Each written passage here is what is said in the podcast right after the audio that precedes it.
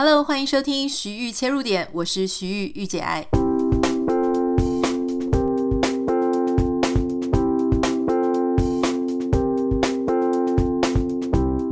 欢迎收听今天的节目。我们今天很开心邀请到一位我的好朋友的太太，但是他的太太也是一个很知名的这个呃 podcaster 哈。大家可能会想说，到底是谁？就是哇塞心理学的娜娜心理师，她是哇塞心理学的蔡宇哲的老婆，欢迎她。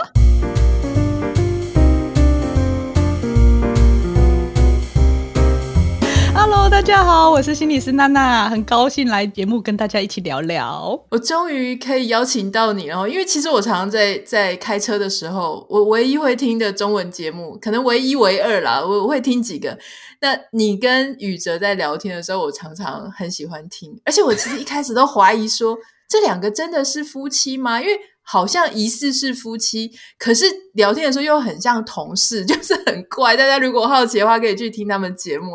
你们两个，你们两个是怎么样？你们是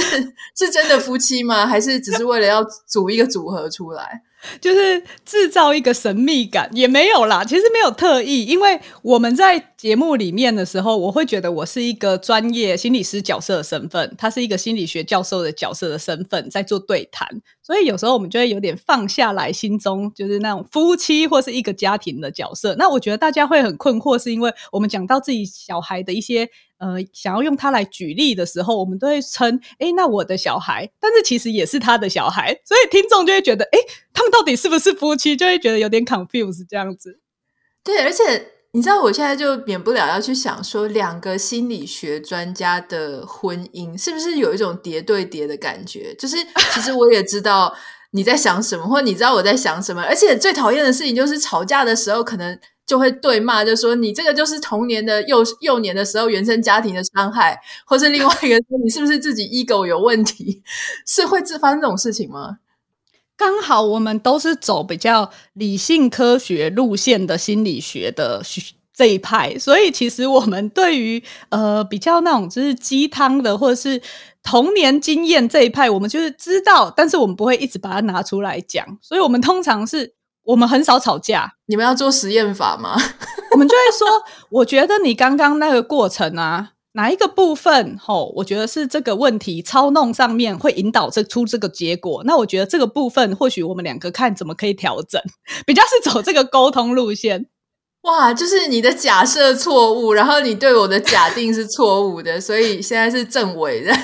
对对对对，所以我们其实很少会吵架，或是我们通常会可以接受对方是可以有他的想法的。那你的想法跟我的想法有落差，我们来看看落差是因为我们对于哪一个事情的角度或我们站在的立场不一样，所以我们大部分的讨论都是这个路线。而且也不会叠对叠，是因为我们其实，在放下这个角色的时候，就很放空做自己。对啊，不然实在是太累了。因为你看，时不时就要分析，平常上班就已经分析很多了，下班回来还要分析。但你们会一起分析孩子吗？孩子更可怜。哦，我们会一起看，说，哎，你看小朋友今天这个部分，我们会对他的有一些发展上面的进步。然后我们就会觉察到，就觉得哦，好棒哦，他又进步了。然后我们就会觉得很酷诶，好像在观察一个发展心理学的孩子，就是就是在生活中呈现。然后我们就会互相欣赏这个部分。你们就说哇，真的就跟发展心理学上第六百四十一页所写的是一样的。呃，比如说像小朋友啊，通常他们在两三岁的时候还。玩躲猫猫，然后他躲猫猫的方式是他拿一个枕头把头盖住，身体露出来而已。他就会说：“我躲好了。”这样子，然后我们就会说：“哎，你看他现在都还没有那个，因为三岁以后才会有观点取替的经验。”我们就说：“你看他还没有过三岁，所以他没有。”我们就会做这种讨论，这样。哇，这听起来真的很有趣哈！因为夫妻有共同的这个专长跟你们研究的领域，所以在聊天的时候就可以聊很多你们自己行内的人才会听得懂的事情。对对，就是你一讲这个，他就知道，你不用特别跟他解释，其实蛮有好处的。你最近呃，其实今天邀请娜娜来哈，是因为娜娜她出了一本书，然后这一本书宇哲有一点贡献，但因为贡献太少了，所以他没有挂名。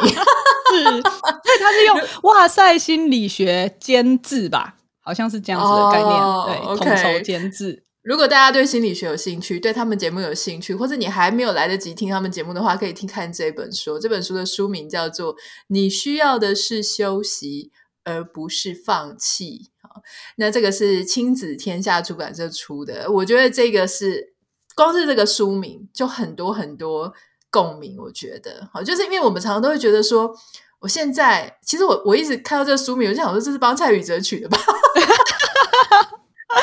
说他我因为我之前一开始在跟他这他常上我们节目嘛，我在跟他聊的时候，我就会觉得说你好端端一个大学教授，做着做着跑去当网红啊，做 podcast 做 podcast。当然我也了解，因为我自己以前也念过博士班，我知道那一段学术的路是多么的呃辛苦加坎坷，而且他也曾经在我们节目上提过说。那个土博士 就是我们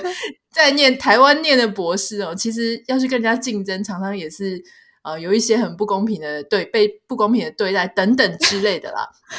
所以我就在想说，那他现在到底是在休息还是在放弃？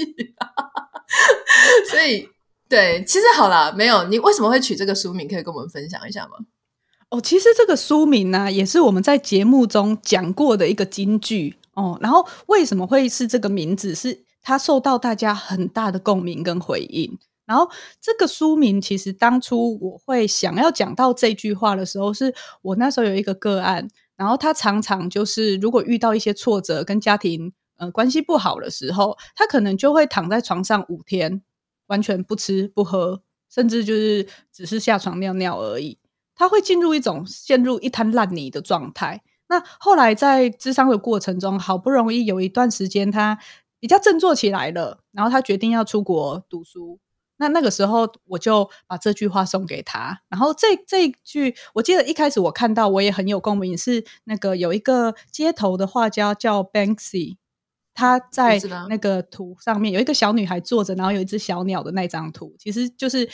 那张图，我就送给他，然后提醒着他说：“你当你觉得又觉得很沮丧、很没有力气、能量很低的时候。”记得你需要的是休息，而不是放弃。那后来他也真的就有顺利出国，然后又回来了。然后他跟我说，当初他就是带着这个东西，然后出去，他觉得对他来说是一个很棒的提醒。所以我想要用这个书名，然后这段经历也鼓励大家。我们生活中确实会遇到好多好多不如我们所想的，特别是在这个快速变动又充满挑战的时代。那这本书希望是可以陪伴喜欢阅读的人有一些支持和方向，陪大家休息，然后不是放弃。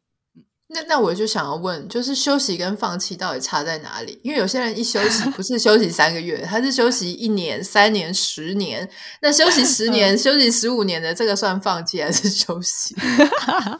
因为我觉得啊这里面有一个很细腻的东西，叫做你到底是自愿选择的，你是舒服自在的。还是你是无意识的，不知道在干嘛的，你是被动而且不甘愿的，那就会影响到我们到底是在休息，还是已经就是我不管啦、反正就这样啊，我就烂嘛，那是不一样的状态。所以看起来外显的行为好像都是没有特别在做什么非常积极或很用力的事情，但是你的心态会是不太一样的。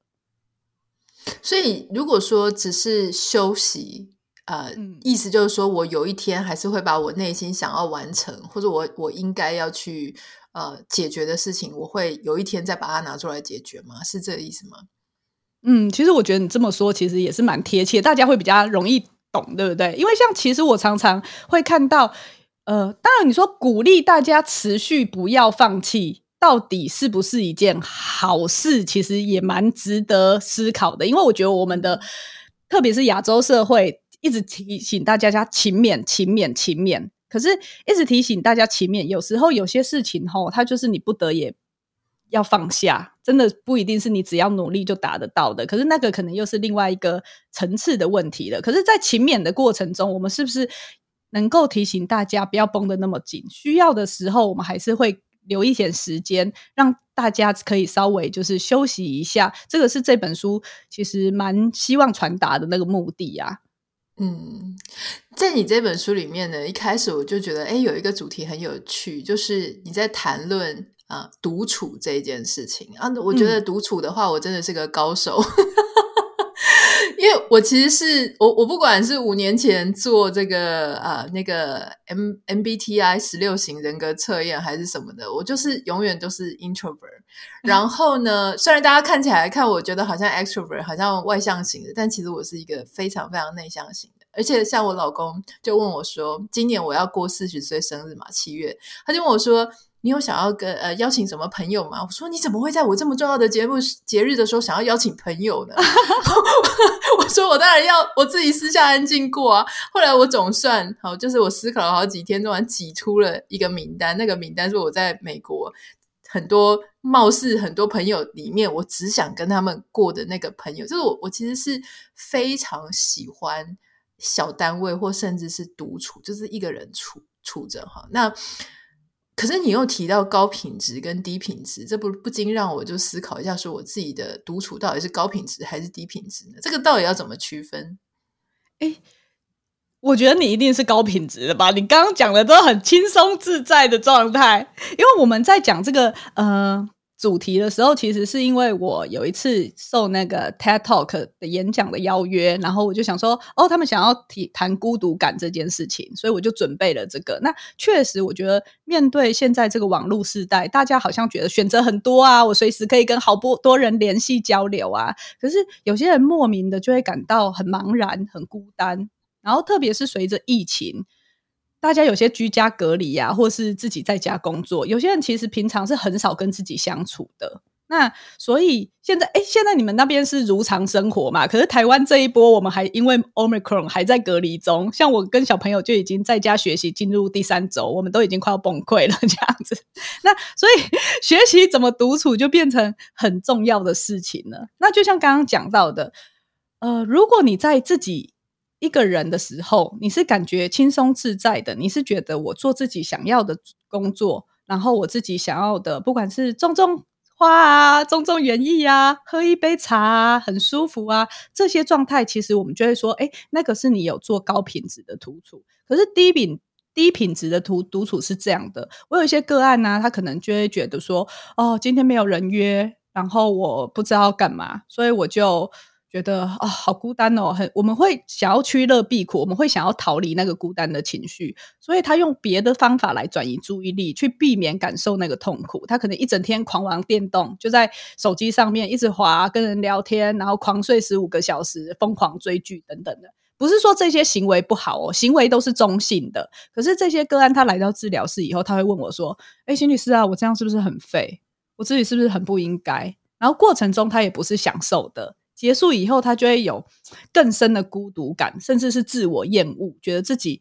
根本不想要停下来跟自己相处。那有时候你会知道，他其实没有意识到自己在做什么。因为通常我们完成一个任务，比如说我去跑步，我做完一个手工的作品，我会有成就感嘛？我会知道我完成了一个什么？它是一个呃，我们说主动设置的任务。可是呢，有些人为了逃离某一些情情绪，那个情绪可能是焦虑的，可能是无聊的，或是他只要静下来就会有很多自我批评的状况。那他过程中就会是不甘愿的，那这种独处的品质就会很低，因为他其实是没有办法好好陪伴自己的。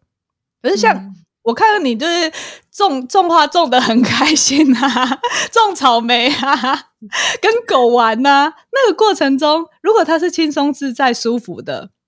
那它应该就是一个比较高品质的独处的方式，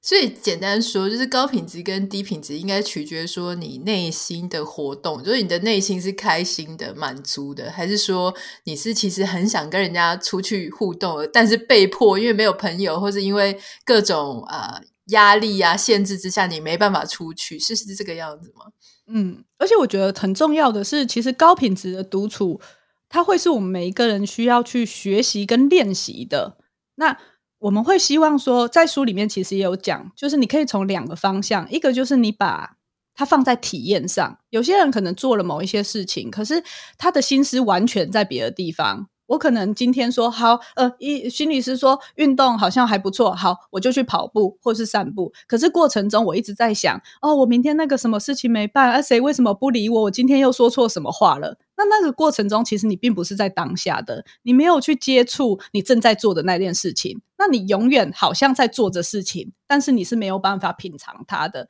所以你的品质不会出来，嗯。可可是像安妮塔，如果在那个种花或者是做什么看书的时候，其实你的心思应该都是很放在那个当下去接触，甚至五感是打开的吧？比如说闻闻那个花香，看看它的颜色，摸摸它的叶子，那个松软的土。但我还是要承认，就是我在种的时候，当然就是很 开心，我会看着那个树叶啊、茎啊，然后如果它零零，就是呃垂垂的，我就会想说，到底是怎么样？是水不够吗？什么？当然我会很专注，可是我必须要承认一件事情，就是作为一个 social media 的啊、呃，这个我我们也算是 KOL 嘛。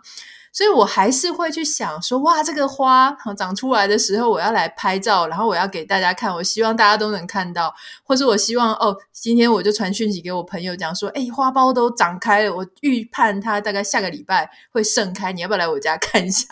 我这种一边在做这种独处的活动，例如说园艺，可是我一边心思在想说，诶，我希望在 social media 跟大家分享，希望大家看得到，我希望我的朋友来我家赏花。这样子算是高品质还是低品质？哦，应该是说高品质的独处，不代表说你不能跟别人有任何联系呀。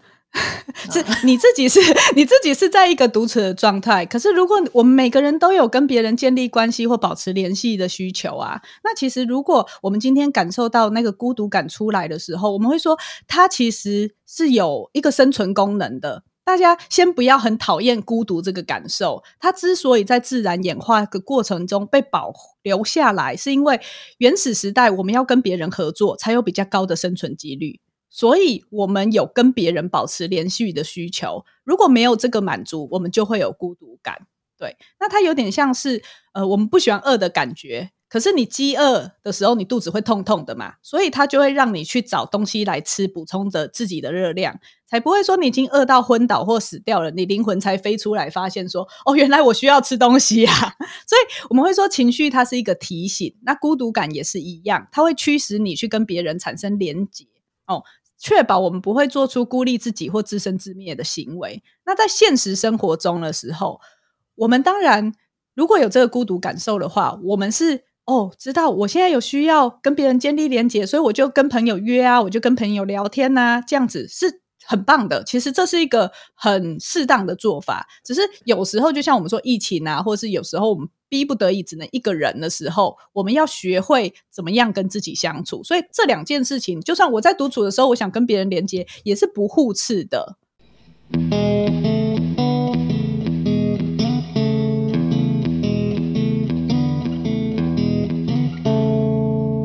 刚刚讲到这一些啊，我其实啊，我们刚刚就讲到这些呃，关于我自己自招 KOL 的一些心情的心路历程。我发现，在这个 哇塞心理学常常常常提到的一个主题，这次在书里也有写，就是关于网红有多难当。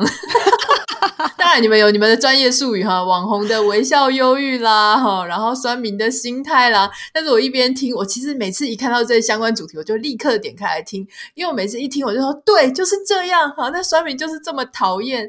但是我不不免的，我其实你知道吗？作家也是这样，我们最在意自己发生在自己的身上的事情，就会写在书里。所以 Podcast 如果常常在讨论这个事情，就表示你们真的是被酸民弄得就给了，对，是不是这样子？我我这边刚好有这机会，我不能在自己的 podcast 讲，我就在这边讲。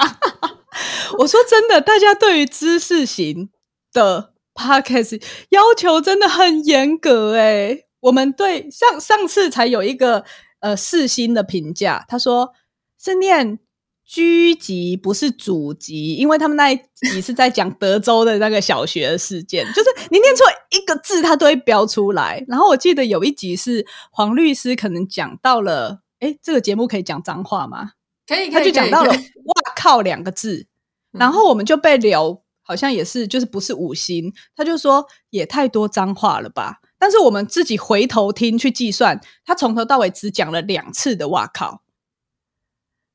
然后你就觉得，大家为什么对知识型的节目这么的严格？如果你去听股癌大大啊，或是台通啊，或是瓜吉啊，那个脏话是你十只手指头数不完的吧？可是他们却不会被骂。对，所以有时候我们自己也会觉得啊，一直被放大检视，真的好辛苦哦，所以才会想说，哎，相信其他人也会，就是其他的 KOL 或者是公众人物也会有经历这样子的历程。然后刚好我们想做这个主题的那一集是台湾流量非常高的一个 YouTuber，就阿滴分享他忧郁症的经历。所以我们那一次才会带出来这个主题，想说让大家一起跟我们想一想说，说收到一些评价或负向回馈的时候，我们可以怎么样来调节情绪？这样，你知道我已经有多久没有看 Apple Podcast 的留言了吗？哦，真的哦？我应该已经超过一年以上，我没有看，就是。非常非常久，那原因是，当然有很多原因。第一个是因为我现在人在美国，那 Apple Podcast 它的美国跟台湾，你必须要一直去切换账号，很麻烦呢、啊。因为你切换账号又要输入什么信用卡、手机，嗯、所以我如果我现在人在美国，我要下载美国这边其他 App 的时候，我一定要用美国这边账号。可是我如果要去看台湾的留言，我就要一直去切换账号。几次之后，那那个时候一开始在做 Podcast，我还。呃，看不开这件事情，我就是每天在切换账号，甚至每天切换好几次。那、后来有一天呢，我我就是跟你一样，我就发现奇怪，怎么有一些听众哈、他们就是其实也在听啊，他也听了好几集，表示说我应该也给了他们好几集的陪伴跟收获，所以他才会继续听。可是当他听到一集，可能我的英文念错哈，然后他还说我中文发音不标准，然后英文也不标准，然后我心里想说是怎样？然后 我知道这个也是你们切身的痛了，然后然后反正就是会有一些鸡毛蒜皮的，就是他听你。这个节目三十分钟里面，二十九分钟他都同意，他不会去写。但是一分钟的那个观点，他不认同，他就立刻把你打很低的星。这样，那你说我们又不是，我们人心都是肉做的嘛？所以我其实还是会在意。可是最讨厌的事情就是，你如果在 Facebook 上看到一个你讨厌的留言，你可以做一些报复性的行为，就是封锁加删除。可是你在 Apple Podcast 不行，这超不公平的。所以我后来就决定。我就不看了，这样，所以，所以以前我还会请大家去留言啊，给星，我还是希望大家帮我给星啊，但是留言我真的就我没有勇气去看。但所以我觉得这种我们说有点断尾求生的方式，其实也是好的适应方式。我就是不要看了嘛。不止不看留言，因为我没有去切换账号，我连排行榜都没看，所以我真的不知道我现在掉到哪里去了。但是你知道，这个也是松绑，因为你 以前在看的时候，你就会差，好像一下一下什么第十名，然后突然就变第二十名的时候，你就心想说我做错了什么，然后你就会开始讨讨厌那一些，好就是新进榜的新节目，他们有一些红利，就开始讨厌他们。可是我自从再也没有看排行榜的时候，我觉得啊，我今天。心情不是很好，身体不是很舒服，像我最近肠胃不是很舒服，我就没有就没有上传，我觉得也还好，就是轻松自在做自己，对，对不要最大了哈。所以后来其实我也慢慢的调试到可以，反正就就就是我啊，你们可以喜欢我，也可以不喜欢我，那我还是做我想要做的事情，因为我本来。做这个的目的的推广，是我们希望把心理学的知识更生活化的推荐给大家。你喜不喜欢我，其实没有那么重要，有一点像是这样子在告诉自己啊。所以就像刚刚讲到的口音的问题，我一天到晚被骂安安不分，或者是就是人有些人曾经会说：“哎、要不要把这个主持人换掉啊？” 然后蔡宇蔡宇哲不敢。然后他自己也是啊，对啊。然后我就想说，那后来我自己的适应方式就是说，好，就算你换掉我的声音，可是东西脚本什么都是我写的，那就没有这些内容了。就是你没有办法，就是不要这个脑袋，然后就是哎，不要这个声音，却要这个脑袋，没有办法。我们节目就是这样。我有一个问题，像你跟宇哲，其实都是，其实你们真正红起来，应该是从 Podcast 嘛。那之前你们都是专业人士，那宇哲虽然以前去上过我们电视节目，但是我想他那时候也还没有像现在那么那么受到关注，所以从一个不是公众焦点的人，突然变成来经营这种公众的节目，然后之后受到这么多的批评，你们中间怎么适应的？你们会不会晚上睡觉的时候在睡前，然后还在那边讲哦，这个酸民写什么，在划划留言？我觉得他，嗯，我觉得宇哲很厉害的事情是他一直都可能他就是他本来就是理科脑，虽然他是心理学家，但是他以前本来就是学电机类的，然后他是理科脑木讷男那一种状态，他是后来才变柔软的人，然后呢，所以他其实常常一开始给我的回馈都会是哦，你想哦，那个常态分配吼就是这样子长成一个中型曲线嘛。那我们就是因为节目扩大了，才会触及到那个百分之九十五信赖区间外的那一些人。所以你这样子想，就会知道说，那些本来就不是同温层的。那我可能我的观点本来很聚焦在哦，别人别人为什么不喜欢我，我就会发现说，哦，对耶，其实百分之九十五的人是可以接受的，是那五 percent 的人，可能他本来就不是我们同温层，所以他没有办法 catch 到我们要的，或者是他看的观点跟我们不一样。那我的想法就是可以被拉开一点，那我就好像稍微有一点转念了。这是他回馈给我的时候，我在初期的时候的一个调试方方式。但是我自己呢，我自己后来是看到那些话语，我自己消化的方式是，我在想，诶，留下这些话的人呐，他是不是在生活中其实他也没有机会去被人家温柔的对待？他如果一直接收到的都是父母的批评、别人的指责，甚至他对自己可能也是这么严厉的时候。因为你脑子里没有什么东西，你就产不出来什么话嘛。所以呢，他会这样子留言，或许他也是因为这是他习得的结果。那我还要这样对待他吗？如果我今天做这个节目的目的是我想要这个社会能够对待彼此更温柔，每个人对待自己更柔软，那我应该去呛他或回应他吗？虽然我也会很生气啊，我也会很想喷他之类的，但是我还要吗？所以用这种比较同理的态度来看的时候，我也会比较能够消化那些酸民的，不要讲人家酸民啦，就是那些跟我们意见不同的人的留言。对，所以我跟他有各自不同的消化方式，可是都是把心理学运用在我们自己面对这个状态的时候的一种方式。我记得我那时候在经营脸书，或者在写文章写很多的时候呢，我也常会遇到一些网友，然后就非常没有修养的去。留下很多评论，然后我记得我我一开始会生气，但是其实我后来是消化蛮快，就跟你讲的差不多。就是我那时候也在想说，到底是什么样的人生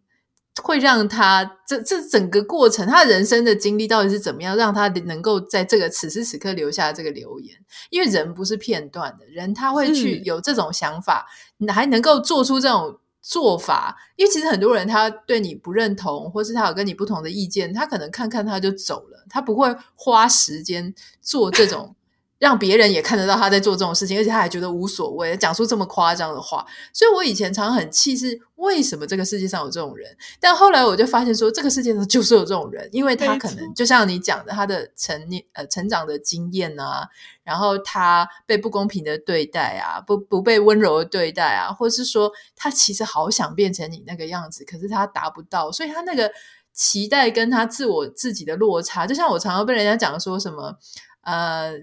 呃，高高在上的在看别人，其实因为为什么？我一开始还很傻，我一开始还会去回这种留言，我还就是一副，我现在想想起来，确实是可能会被他这样讲，就是我还会跟他讲说，你这个你这种想法，或是你这种做法，其实对你自己未来跟其他人的关系是不好的，我还会这样留哦，然后他就更气，他觉得我是高高在上的在看他，诶，但是我其实后来想一想。我其实根本就懒得，就不需要去留言，因为有没有高高在上看他呢？我不觉得那个是高高在上，但我觉得他是有一点跳出现在的圈子，从外围去看他。那确实也是把这个水平水平线或者是视角拉高，是是没错啦。但是不是那种我们故意要去骄傲或者什么？这个真的很难诶。所以网红的微笑忧郁，你觉得最大的原因是来自什么？我觉得我们在谈这个部分，当然酸民的这些回馈会让人心情不好，是一个点。但有时候我知道大家应该知道，公众人物通常会有所谓的人设问题嘛，对不对？其实不用讲到公众人物，我们每个人本来就会有很多面相。你在公司会有一个样子，在家里有一个样子。比如说，呃，妈妈正在骂小孩，就算正在骂得正凶的时候，接起电话也是“喂，你好”，就是我们会有一个。真实的样子跟社会期待我们的样子，对，那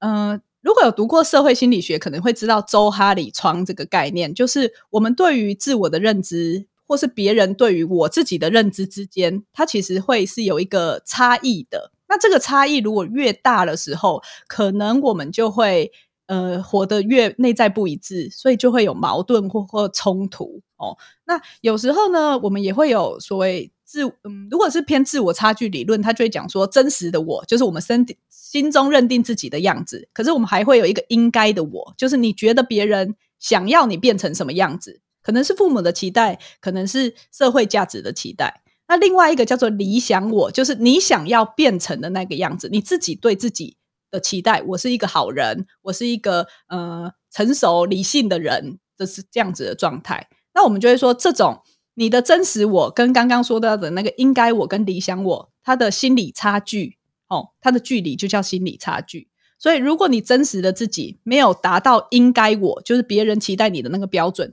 你就会有焦虑的感觉。如果你的真实我，没有达到理想我，就是我自己应该要是什么状态，你就会有忧郁的感觉。所以网红其实我觉得可以去觉察一下真实的自己，跟你觉得别人对你的期待，你应该展现的样子，还有你自己希望自己展现的样子，这个的关系跟距离，是我们可以随时去觉察的。因为这个觉察，当你去试着缩短或平衡这个距离的时候，你的焦虑跟忧郁的感觉，会可以比较能够在。不是无限放大的状态，因为有时候确实我知道，像我们现在其实也是，就是一开始只有两个人做，做的开心就好。可是事情越来越多，我们可能开始有助理。我们到现在还不敢聘人，聘一个团队，是因为我们想说要养人实在太辛苦了，那个可能就是真的聊了，可以就是无法收拾了。所以我们现在还保持在小小的一个状态。可是像有一些很大的，不管是像。阿迪啊，志祺七七啊，他们都是一个很大公司，他们下面要养人。对，那他真实自己想做的事情，跟应该必须得要扛的这些责任，中间如果有落差，或是自己理想想要做的事情是有落差的时候，就会有很多情绪是他必须想要想办法去消化的。那至少在周哈里川刚刚说到的那个部分里面，他会希望说目标是放在那个开放我，就是别人知道的我跟我自己知道的我那个部分，它是越来越大的。别人能够了解你，你也跟自己是越趋向一致的，那就会是比较一个快乐的状态，然后你的人际关系也会是和谐的状态。比较类似是这样，所以其实还是网红为什么会犹豫，就是如果你的人设跟自己本身啊落差实在真的是太大的时候，你就会开始怀疑大家喜欢的到底是哪一个我？我可以去呈现真实的我吗？你会开始对自己有很多的怀疑跟批评，嗯、甚至失去原本自己想要的、自己喜欢的到底是什么？嗯，那所以我觉得除了外在的酸民的因素以外，回馈到自己的话，其实最重要的是。那个面对自己的时候，你会有这些情绪出来，所以就会有那个忧郁的产生。我我其实之前在，其实我一直都在这一行嘛，那所以我我当然也经历过一些哦，就是说比较全盛时期，然后比较缓和的时期。那其实我自己一直都觉得，而而且像你讲的，就是人设的部分，其实我这个中间也转了好几转嘛。那我自己一直觉得，很多时候吼，就是我常跟人家讲说，你的粉丝差不多在五千个左右。我当时是用 Facebook 来计算，差不多五千个以内，你是活得最开心的时候，因为那时候你是 Nobody。Nobody，但是有一点 follower 是他喜欢你，所以他才来靠近你。大部分你都可以交到很多同好。你开始变成五万个、十万个、十五万个、二十万个，或者是变成一些就像你们这种头牌的节目啊，就是很多人知道节目之后，就开始麻烦越来越多，因为大家就会，你就会开始像刚刚讲的常态分布曲线，你的 base 越大，你的那个百分之五喜欢你跟讨厌你的人数自然就会放大。那所以他就，你就会变成说你要。接触到一大堆人，他可能会抨击你，尤其你名气越高，名声越响亮，他就越想要攻击你，因为他感觉那种爽感、爽度越高，是 把太阳射下来的感觉哈。所以，当然我另外我也觉得，有时候是呃，有些时候是网红自己的心情，他可能已经爬到那个位置，外界都定义他已经成功了，可是万一在这个时候他。不想讲这么多话了，他不想要再为了做内容而做内容，他想要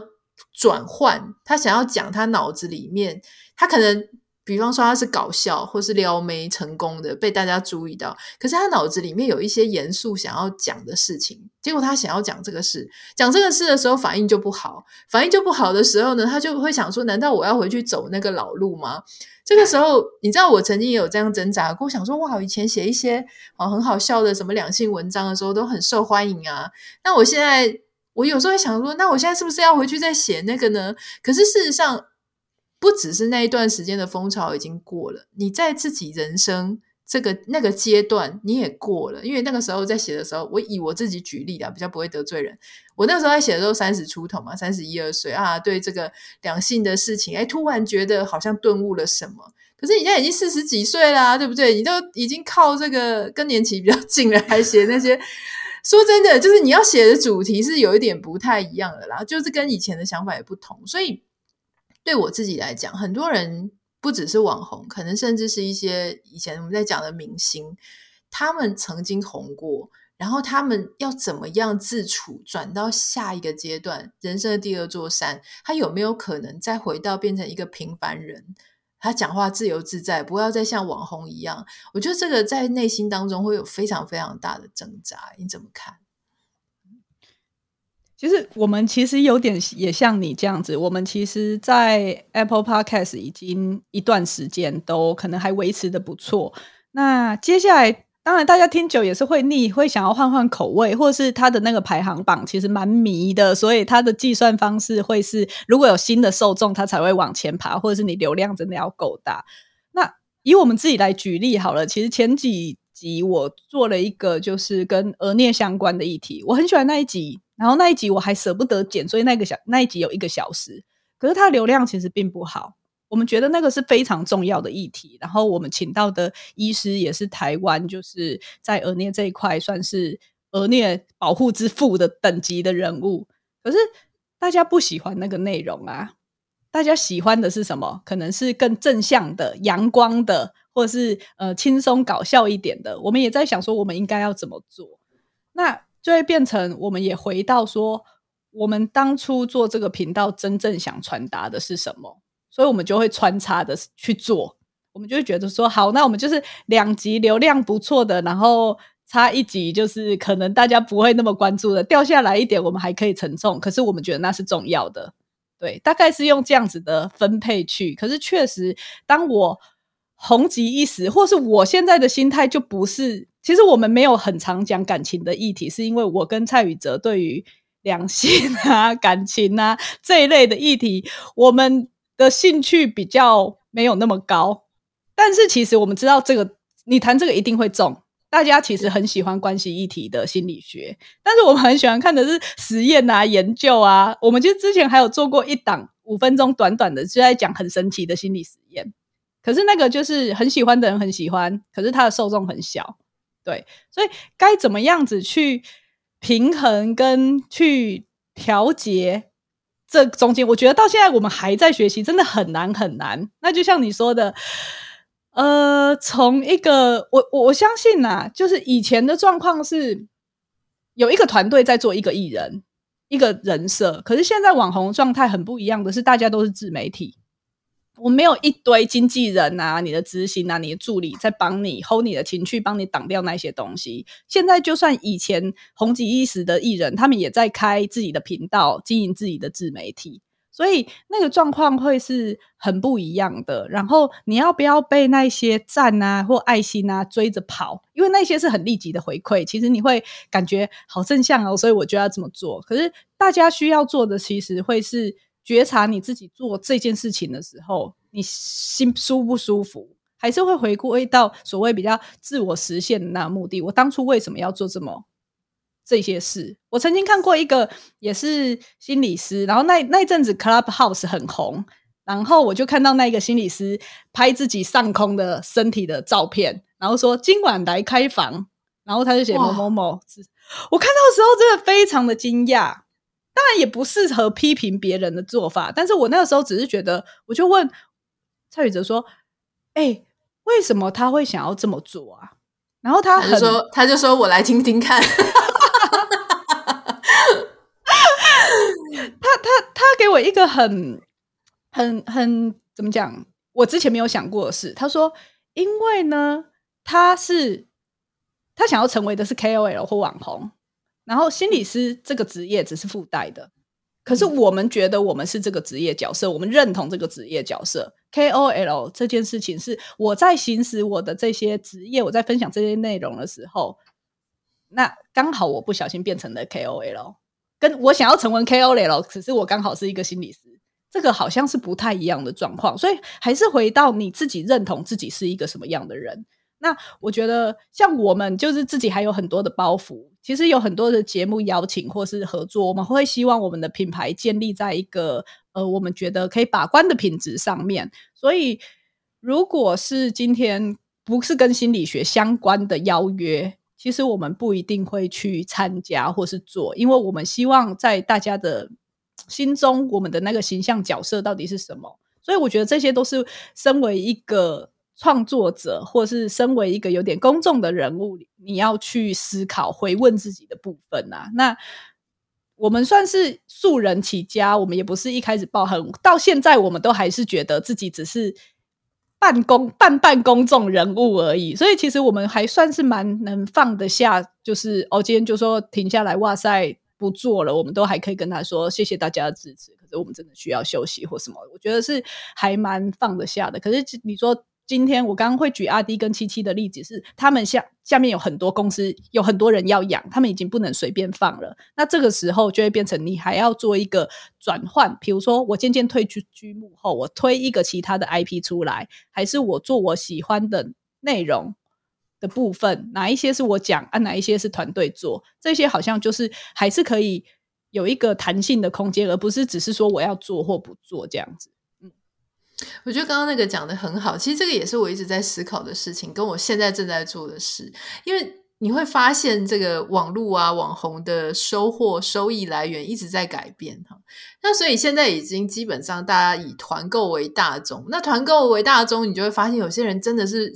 拼了命的在搞团购，那个真的我真的做不来，因为我会觉得说，就像。回到初衷，我们一开始是想要把脑子里想要讲的事情，我的观察，我的也许像你们是你们的心理学专业，跟大家好好的分享，用一种大家听得懂的语言，会觉得好笑、放松的方法，让大家读到我脑中的讯息。可是如果说你是一直，当然你说，哎，业配跟团购有什么不一样？今天我访问了一位，就是呃英国的啊、一位。创业家，他是一位爱尔兰人，他就讲了一个一个句子，我觉得他讲的非常好。他说他们是不随便跟 KOL 合作的，因为他不是想要 sell，他不是想要卖产品，他是想要找一个正确的人来 represent 他的产品，嗯、来呈现他的产品。所以为什么我会觉得业配 OK，可是团购对我来说还是有点心理障碍，是因为业配是我认为我在 represent。在呈现那个商品，我用漂亮的照片、漂亮的文字。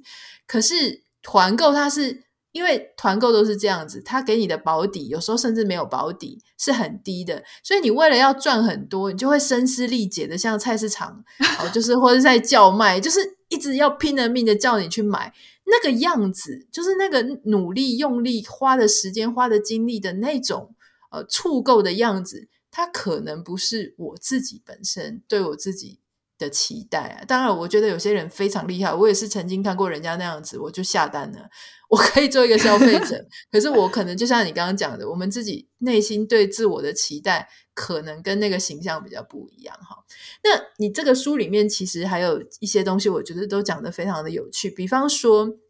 你提到有理性的内疚。跟不理性的内疚，我觉得你这本书很有趣的事情，就是把一些概念，比方说我们刚刚讲独处，独处就可以分高品质跟低品质，就是细谈。那现在连内疚，我对这件事情感到内疚，我对有时候踩到我家狗的脚，然后让它会很痛，我感到内疚。这些到底是理性还是不理性的？哦，对，我们特别有讲到内疚分这两种，主要也是因为我在临床的工作上面啊，常常看到个案非常痛苦，是因为你觉得，哎，他的那个内疚真的是很没有逻辑耶。那内疚如果今天是理性的话，其实它会伴随着适当的行为，然后你也会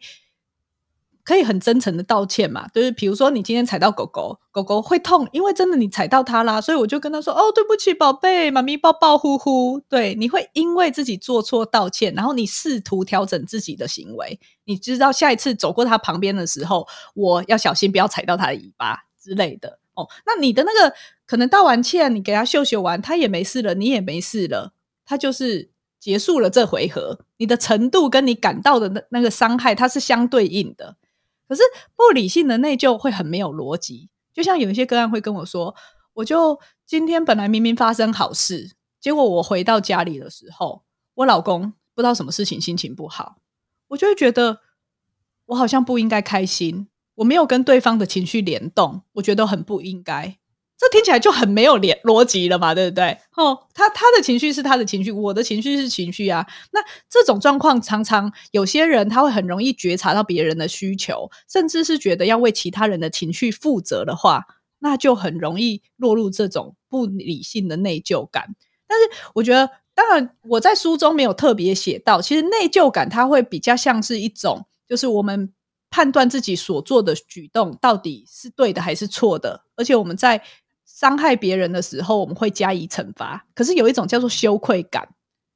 会不小心误会，以为是那个内疚感。那个羞愧感比较像是你没有办法活出自己期许的个人形象所引发的一种情绪，它是来自于你自己觉得的哦，不是不一定是别人说你做的不好，或者是你觉得你没有达到别人的需求。所以如果没有办法分得很清楚的话，反正你就会觉得我只是很想。就是躲藏起来，我觉得我好糟糕，我好不好？那这种状况的话，其实久了就会生病，因为其实，在忧郁症的一个表现上面，其实不合宜的愧疚感会是一个症状之一。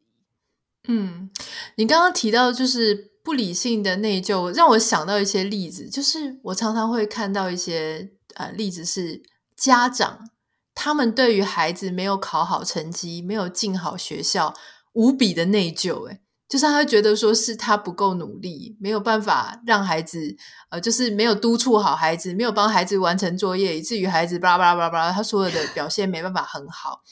那另外那个羞愧感，我我也想到，我觉得这个事情很有趣哦。其实我从来没有跟别人讨论，但是我观察很久了，就是我发现有时候有一些我们身边很喜欢碰轰的朋友，那些碰轰的朋友呢，应该是说。他对什么事情都有意见啊，然后好像他啊很很厉害很行，可是你久了之后，你就发现他只是嘴巴很厉害，很喜欢谈论时事、谈论朋友的事，然后显示自己很厉害。可是他其实没有那么厉害。那你回去看，因为我刚好都认识这一些人，认识很久的时间，我会发现他们是小时候学业表现成绩曾经被老师或曾经被大家觉得很棒，可是。可能在高中升大学或是之后的路上呢，他越来表现得越平凡，然后就开始平凡、平凡、平凡，就没有办法。就是他以前可能人家会觉得说，哦，这个一定是以后的医生，一定是以后的律师，结果没有，他做的一般老百姓，大家很很 normal 的、很平均的一个工作。诶，这些人有些就消失在我的生活当中了。可是有一些他会。以这种碰轰的形式，好，很喜欢讲自己啊，其实跟谁认识啊，怎么样啊，然后就发现其实就只是嘴上说说，只是嘴上很会讲而已。这个是你也，这个是临床上也常出现的一些个案的样子吗？对，就像你刚刚讲到，羞愧感，它其实是对于自己。期许自己个人形象所引发的那种情绪反应，所以他是对自己整体的评断，所以他其实心里会知道说啊，看样子我没有办法像以前那样子那么风光了，真是惭愧或者是什么之类。所以他们通常跟呃愧疚感的人不诶，内疚感的人不一样哦。内疚感的人，我们会开始调整自己的行为，然后希望可以就是呃。跟别人还是有连结的，所以我们会这样做。可是羞愧感的人通常会想要的是恢复他自己在别人眼中的良好名望。可是他如果真的做不到，他就怎么？我就用嘴说啊，我就说，哎、其实我跟那谁认识啊？你出去报我名字啦，啊，这没问题啦。可是他可能其实做不到，所以你就会有那种碰轰感。对，所以确实他其实内在可能是非常的觉得啊。自己没有那么好的，没有办法接纳的，所以他才会反向的 用这种方式来，因为他希望在你的眼中他是好的状态。嗯，所以确实，但是有时候你很难去戳破它了，对不对？你会发现你，你看到了，但是你戳破不它也不是很好，因为这个防卫机转帮助他跟支撑他维持现在这样子的运作哦。只是如果我们没有办法去觉察到这一块的话，其实你不会进步的。那那我我现在想到一个。就很严重的事情是你刚刚提到那种不理性的内疚感，比方说我们刚刚举例，你你觉得你同意吗？就说妈妈、爸爸妈妈觉得小孩子没有呃念好书、没有好成绩、没有上好学校是他的错，你你觉得这个就是不理性的内疚吗？对对对，因为我觉得之所以会有所谓的不理性的内疚，它有一个前提是他的没有办法尊重每一个人是自己的个体，他的情绪界限是混淆不清的。所以呢，我才觉得你需要为我的情绪负责，你需要为我的情绪负责。所以他是有一点很容易变成，我只要这样子说，那小朋友就会好难过，所以小朋友就会更努力。他变相的也会变成一种操控的手段啊，uh，manipulate。那我想要再问一下，嗯，刚好相反，如果说如果说今天是父母，我常常会听到，就是啊，呃，像我们这个年纪的。人，然后我们觉得说啊，父母生病了啊，病重啊，像像很多在美国的一些华人，他们就讲说父母生病了，我没有办法在旁边，然后我真的觉得非常非常内疚。我很希望，呃，我感觉我现在在美国的生活，或者是我现在在台北好了，在台北的生活，呃，这个很顺风顺水，但是我就是没有办法回去亲手照顾我的父母。我一直考虑要不要亲手照顾我的父母，哈，这种内疚感，那你觉得也算是不太理性的吗？嗯，我觉得当然我们会心疼啦，我们也可以回过头来看看我的那个是觉得自己好糟糕、好不应该，还是我没有办法？因为如果今天是因为很多原因，我自己也知道，比如说我必须维持着这个工作，我才有金钱去支应，比如说我请看护啊，或是维持这个家自己，维持自己的生活。那我对于这个没办法，其实很多的是无奈。那个是无奈，那个是有一些失落跟心疼，但是跟我不好可能是没有那么有直接的关系的。对，那可是如果今天我们就会觉得说，我只要没有亲手去照顾，我就是不孝子，假手于他人，我就是不应该。那我们就会想想说，这件事情他真的没有别的解法吗？他真的一定要这么做吗？因为如果我们知道我自己亲自回去照照顾，我断了这个工作的话。我第一个活得不开心，我也不是很擅长照顾，然后可能关系变得更不好，然后甚至经济出现状况。那这个状况有比较好吗？对，所以有时候我觉得是大家内疚，它是一种负向情绪，可是这个负向情绪的来源是因为我们的想法、价值观是什么？其实是可以回去去看一下的，因为我们说情绪没有对错，可是情绪背后它会有一个想法，那那个想法跟事实之间。有时候是会有落差的。那我们在处理不理性内疚的时候，我们常常会让个案去看到这个点。比如说，你觉得很嗯、内疚的某一件事情，你真的要负全责吗？你真的需要为这件事情负多少百分比的责任呢？哦，这时候他就会发现，哦，其实对方也有一些责任，我也有一些责任。这样子，我们就可以把那个情绪的责任，或对这这件事情的责任分开。那那个。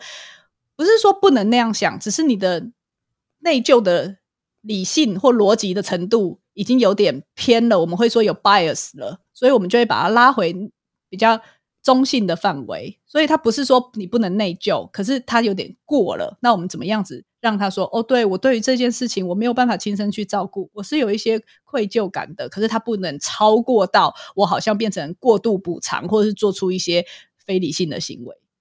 对，因为如果是这样子再严重下去，其实他们很容易会遇到那种会啊、情绪勒索的人，对不对？因为一个一个一直觉得都是我的错，然后另外一个说没错，就是你的错，就是你害我的，这个不是很糟糕吗？可是我相信，因为你知道磁铁就是一正一负，就是这个常常这种组合应该常常会出现，就也有可能是那个情绪勒索人一直教化这个人说这个就是你的问题，然后那个人就内化说。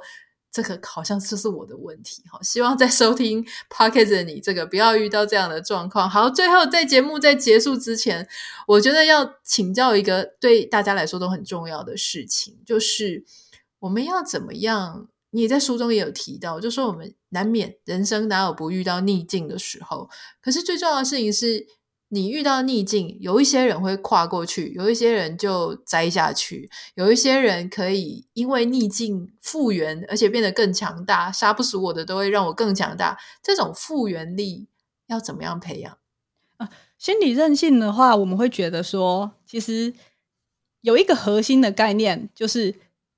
强化心理韧性，你还是要从提升自我觉察开始。我们节目常常讲讲到自我觉察这个概念，那大家常常会以为说，自我觉察就是我好像知道自己的感觉、想法，我知道自己在干嘛。但是其实自我觉察，它不只是对自己，它还会对于你身处在的那个环境，你要有所觉察，然后你会因为这个觉察而去调整自己的行为。所以它不是只是知道自己怎么了而已。那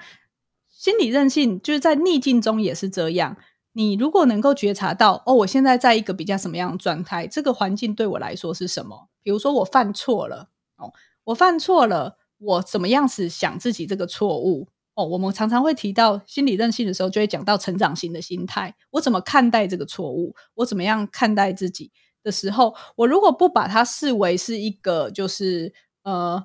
一蹶不振，因为通常有时候我们小时候犯错啊，父母就会跟你说：“哎、你就是不好啦，你没救了啦，这种小事你都做不好。”如果我们把这些语言都内化进来的话，那我们就很难再重新起来。嗯，但是如果我能够觉察到，哦，那个是以前父母的时候可能给我的一些回应，我现在还要对自己这样子回应吗？或是像我们有很多听众，他听了我们的 podcast 之后，他会发现说：“哦，原来我可以跟这些。”对话是隔开一段距离的，然后他知道我们 podcast 之前常常会讲到说，犯错只是超过你现在已知的那个认知以外，有新的东西你不知道的，所以我就会用一个学习的心态来看待我这个犯错，那我们就比较能够从逆境当中去恢复跟成长。那在这个自我觉察的前提，我们常常讲的还是。对于情绪的接触，就是情绪它是没有对错的。因为如果我今天觉得，哦，我不喜欢负向的情绪，我不愿意去看那种很脆弱的自己，或者是我没有办法去接纳那个很无能或者是很负向的那个自己的话，其实你就没有办法去跟自己完整的状态去做接触，你就会很只想逃开。那你就会觉得，对啦，就是我不好啦，我没有办法允许现在我就是。不够好啊，我就是没有那么棒啊，所以你就会怎么样？你就会一直反而是诋毁自己的、贬低自己的，那你就很难再重新长出力量回来，比较像是这样子的状态。那因为我觉得，在现在这个很快速变动的社会，我们常常会忘记等待。等待其实是一种生活态度跟处事的哲学。我们会很焦虑，觉得我记得我们那时候会做复原力的主题，也是我有一个朋友，他是。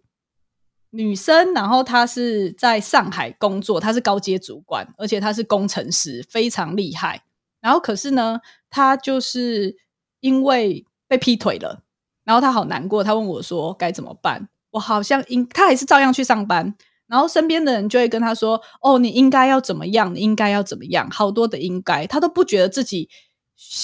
遇到这种烂事情，应该要好好休息，或者是可以。让自己好好的沉淀一下心情，可以难过没关系。身边的人会跟他说：“哦，你要振作起来，你要赶快放下那种烂男人就算了吧，我赶快再介绍你另外一个。”对，那我觉得我们的社会环境其实没有给大家复原的时间。我们已经遭受逆境了，可是我们也不允许自己在这个状况下面去接触情绪。那所以这个就会变成说，如果在逆境中，我会想要提醒的是。我们先静下来，慢下步调，允许自己当一个缓慢的学习者。对，我犯错了，我可能遇到一些挫折，我还可不够好，不够强大到应对这个状况。可能我没有达到我的理想的状态。我有没有办法允许自己缓慢的去看看，在这个过程中，我哪个部分还有不足，是我可以学的？哪个部分是我做得很棒的？我也给自己一些鼓励。哦，在这样子的状态下面去接触自己。去做到自我觉察的部分的话，其实你会知道，同整完以后，你就可以有那个力量再回弹回去，比较像是这样子的历程啦。嗯，我觉得你说到的逆境，其实也不止仅限于犯错啦。因为其实像我们自己，我常常就会举一些我们搬到其他国家生活的例子啊，还有我的朋友们遇到的例子。那个逆境就是说，你搬到另外一个国家之后，你可能没有办法像你在。以中文为主的地方，然后啊，这么顺风顺水的，有一大堆 network，从小到大很大家都 recognize，大家都知道你是什么学校的啊，你是好宝宝啊什么的。你换到一个国家，你这些东西通通都对他们来说，他又不认识，也没听过，对他完全没有意义。你是重新再来，所以很多人在这个异国，他的逆境是，我有一些朋友他。在台湾非常的优秀，是高高阶主管。去到他的另外一个国家，他就是没办法，他连找工作都出了很大很大的问题，花好多年的时间。那我自己呢？其实你说我没有遇到难题，我也遇到很多难题。我有很多，比方说我失去了在这里的 identity 啊，就是我我不知道我是谁。因为当你跟你的我的邻居都是白人邻居，你当你跟你的邻居说你是什么，你是谁，他你就说我是一个啊这个 KOL。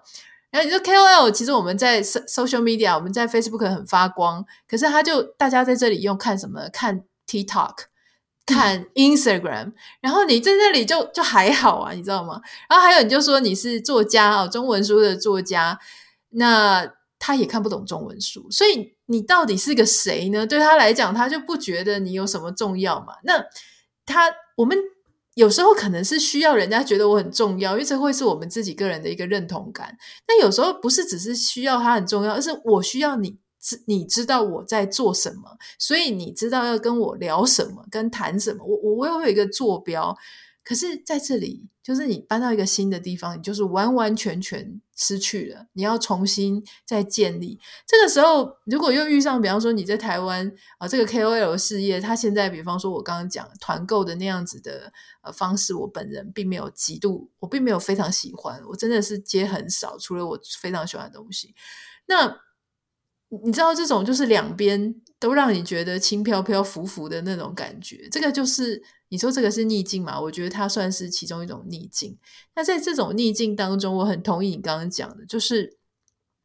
我我相信一开始大家都会陷入自己的情绪啊，因为我们永远都是以自己的情绪为出发。可是在某一个时间点，我也会建议大家，因为我是这样做，就是把自己跳出来，当成一个局外人。当成一个旁观者看，我现在看你这个人现在他所处的环境，你刚刚讲的就是这个社会跟你之间的关系，跟这个人之间的关系，我应该要怎样走出这个僵局？我应该要怎么样啊？就是接下来要下下一步棋。那我觉得你刚刚已经讲的非常好了，所以我是 echo 一下，我觉得非常 认同。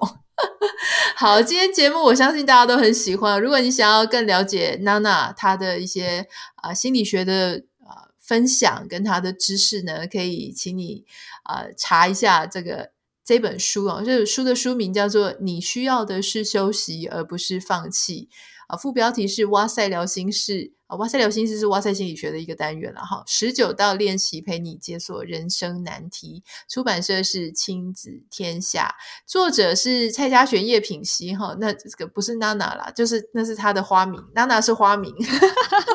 是。好，我们今天非常谢谢娜娜来到我们节目，谢谢大家。